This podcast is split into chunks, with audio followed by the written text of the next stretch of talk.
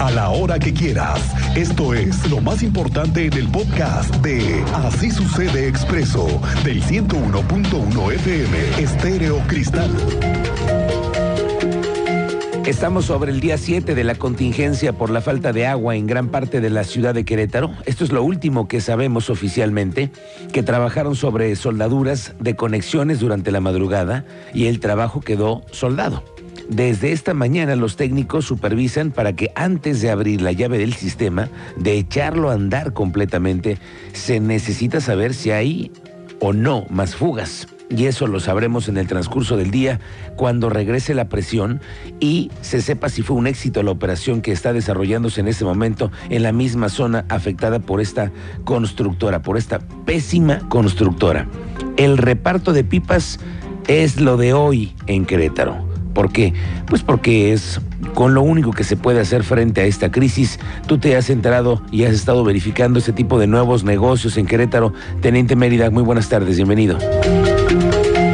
Gracias, Miguel Ángel. Muy buenas tardes. Muy buena tarde a nuestra audiencia. En efecto, hicimos un recorrido en la zona norponiente, nororiente y norte de la capital de Querétaro, donde pudimos confirmar la presencia de algunas pipas surtiendo agua en botes, pipas de capacidad de 20 mil litros, la gente formada para llenar desde hieleras, garrafones, tambos, todo plástico que tuviera la capacidad para almacenar agua, pidiendo prestadas camionetas para trasladar algún contenedor y así como la CEA proporciona gratuitamente el agua, también hay pipas de servicio particular que rellenan su tinaco desde los 200 pesos hasta los 500 pesos por tinaco, independientemente de la capacidad de tu tinaco, que sea de 600 o hasta de 1000 litros su capacidad, va el costo. Estamos hablando que en una privada de 30 domicilios repartidos entre 200 pesos mínimo, una pipa con capacidad de 20 mil estaría cobrando 6 mil pesos en una privada por capacidad de 20 mil litros. Las oportunidades son escasas. Colonos, jefes de colonos, vecinos se han organizado para contratar pipas particulares que no se dan abasto. Esa es la palabra. No se dan abasto para surtir la demanda que se requiere en la zona. La CEA, en sus distintas eh, cuentas, ha informado la zona surponiente, zona nororiente, las colonias en las que estarán brindando servicio de agua potable de manera gratuita. Esperemos que para el día de hoy eh, las ya las pruebas queden de manera correcta y se pueda poner a funcionar el sistema de acueducto 2 Miguel. Ojalá que así sea, teniente. Ojalá. Estamos a la espera de que haya un comunicado oficial por parte de la Comisión Estatal de Aguas y así lo sabremos más tarde. Gracias, teniente. Estamos pendientes contigo. El municipio de Querétaro ya emitió un comunicado sobre lo que pasó en el bar denominado La Culpable, allí en Jurica, que fue el fin de semana pasado. Bueno, informaron que se realizó una revisión el día 22 de diciembre y ahí detectaron que no habían realizado el trámite de la licencia de alcoholes, que estaba en proceso de renovación, pero no la tenían. Hazme el favor. No, pero ¿qué tal estaban vendiendo? Y la golpiza que le pusieron además a un norteamericano. Luego, ya que llegaron ahí, se supo que tenían a un menor de edad laborando en el establecimiento y además hicieron algunas revisiones y observaciones en el tema de protección civil, porque también había pirotecnia sin autorización lámparas de emergencia que no funcionaban y diversos asuntos que ya ve que el gobierno cuando te cae, te cae.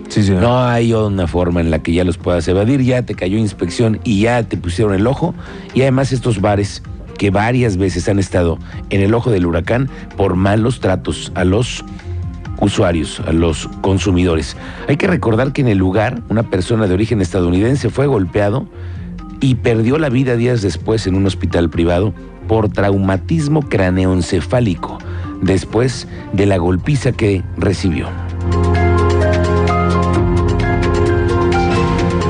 Este tema, lo que estamos padeciendo por la, la, falla de una empresa que hizo mal su chamba, pasó sus equipos por una zona altamente sensible para el servicio que se otorga a la ciudad. Esa es la realidad. Así como pudo haber sido una línea eléctrica que provocara un apagón, así como hoy pudieran ser instalaciones estratégicas de líneas de fibra óptica que también cruzan por Querétaro y que también hay que cuidarlas. Bueno, le tomé un punto de vista al secretario de Obras Públicas del gobierno, Fernando González, acerca de la posibilidad de que algún diputado, alguno o alguna, tenga la iniciativa de presentar una ley para que se cuiden más esta infraestructura como la del Acueducto 2, se señalice, se haga del conocimiento público de que no se puede excavar, que no cualquiera puede llegar a hacer obra en las inmediaciones, porque si no provocan el colapso de una ciudad como esto. Esto fue lo que me dijo el secretario. Oye, por otro lado, te quería yo preguntar y tomarte un pulso sobre este tema de lo que estamos padeciendo en este momento con el tema de haber afectado una, eh, pues, una eh, tubería muy importante que es la que nos conecta con el acueducto 2, que fue una obra que se planeó desde hace muchos años. Tú también estuviste inmerso en ella. Sabes la eh, importancia que tiene que ver. No deberíamos de legislar para que estas, estos, esta ductería forme parte de una eh, certeza jurídica completamente para todos, es decir, que se, se, se, determinen como instalaciones estratégicas para que nadie más pueda volver a interrumpir una obra que también llevó muchos años hacer. Sí, por supuesto, por supuesto, coincido totalmente contigo. Es, esas infraestructuras, lo que son las, la, eh, hoy hoy es el agua, hoy es el agua, pero una cometida eléctrica, una, línea eléctrica de, alta tensión es también tiene que ser eh, motivo motivo de, un resguardo especial, porque también la energía eléctrica es básica, no funcionamos muchísimas de las cosas en la eléctrica, y hoy, también las cuestiones de cibernéticas, eh, eh, eh, también, digo, por 5 de febrero, lo estamos viviendo hoy, 5 de febrero, pasa una línea que abastece a todo el norte del país y Estados Unidos. Entonces, eh, o sea, tenemos que tener muchos cuidados, tenemos que tener muchos cuidados. Efectivamente, eh, aunque son eh, infraestructura estratégica, quizá, quizá o sea, tengamos que darle un uh, tratamiento jurídico diferente. Ok, secretario, te agradezco mucho. Estamos pendientes, te agradezco mucho.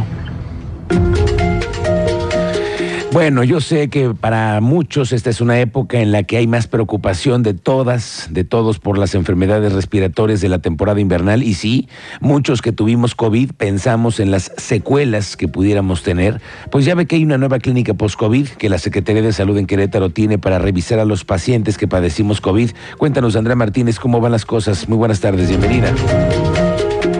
¿Qué tal, Miguel Ángel? Muy buenas tardes y también a toda la audiencia. Pues así es, la clínica post-COVID-19 ubicada a un costado del nuevo Hospital General de Querétaro ha atendido ya a 374 pacientes de primera vez y ya suma 890 eh, consultas subsecuentes. Esto desde su inauguración el pasado 5 de septiembre hasta la fecha y bueno, la secretaria de Salud Estatal, Martina Pérez Rendón, recalcó que hasta el momento la capacidad de atención de esta clínica que tiene por objetivo otorgar una rehabilitación integral a pacientes que quedaron con secuelas a causa del COVID no se ha visto rebasada. Escuchemos esta información que nos compartía la secretaria de Salud Estatal.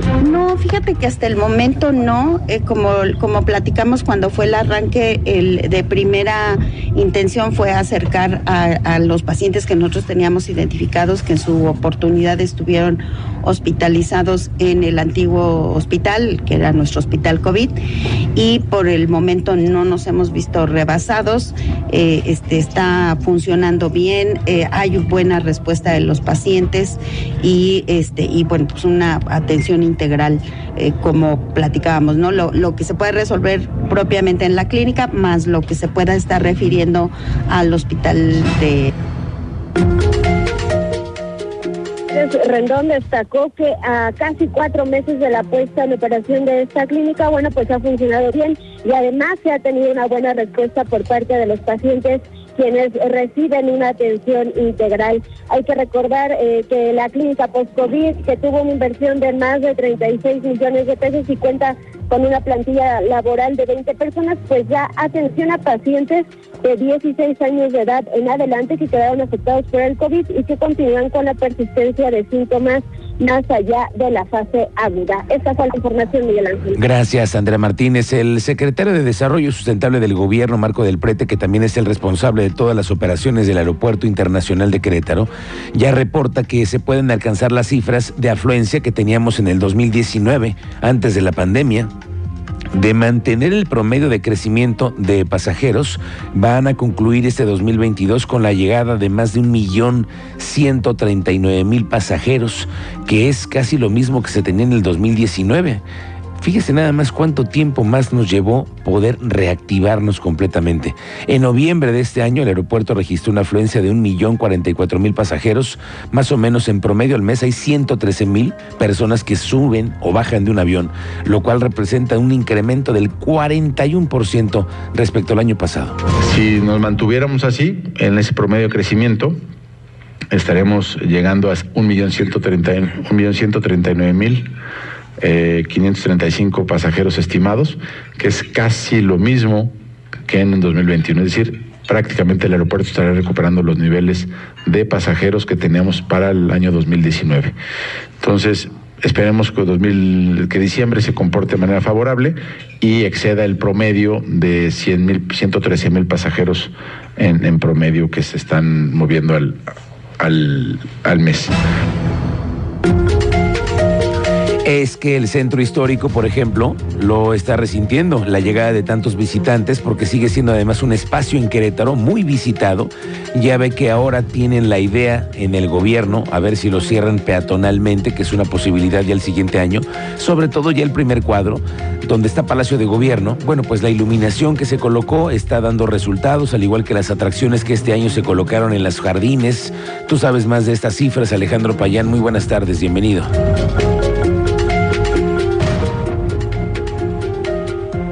Cuéntanos todo, Alejandro Payán.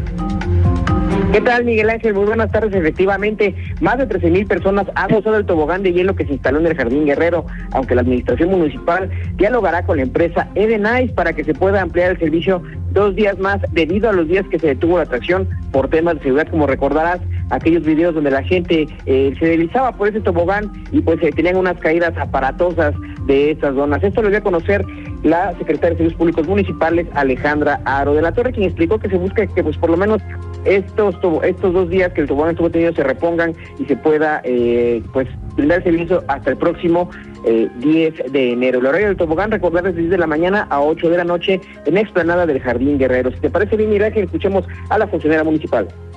Así es, eh, el horario es de 10 de la mañana a 8 de la noche. Hasta el momento ha habido 13 mil asistentes, no ha habido ninguna situación de riesgo después de que Protección Civil determinó luz verde para empezarlo a para empezar a, usar estos toboganes, estas donas y bueno, no, no va a haber ningún problema, no hay ningún problema con la empresa, es la empresa Edenice y por supuesto que la empresa cumplió, si se llegó a parar eh, fue para revisión de protección civil, pero la empresa cumplió en tiempo y en forma. El día que se comprometió la empresa a instalarlo, ese día estuvo, se hicieron las pruebas que fueron, que se requirieron y bueno, pues más bien aquí fue el tema hasta que protección civil determinó que se pusiera ahora sí que casco a todos los que utilizaran estas zonas, pero eh, la empresa cumplió en tiempo y en forma. Alejandro. Como recordarán, Miguel Ángel, eh, se tomaron estas medidas de protección y prevención recomendadas por Protección Civil del municipio de Querétaro, luego de estos videos donde pues al finalizar este recorrido en el tobogán, la caída pues era aparatosa y podría eh, ocasionar algunas lesiones, por lo cual, pues bueno, ya eh, con estas recomendaciones se está eh, brindando nuevamente este servicio y ya van más de 13 mil usuarios quienes han usado esta atracción que se colocó por la temporada invernal. Gracias, Alejandro Payán. Muy buenas tardes.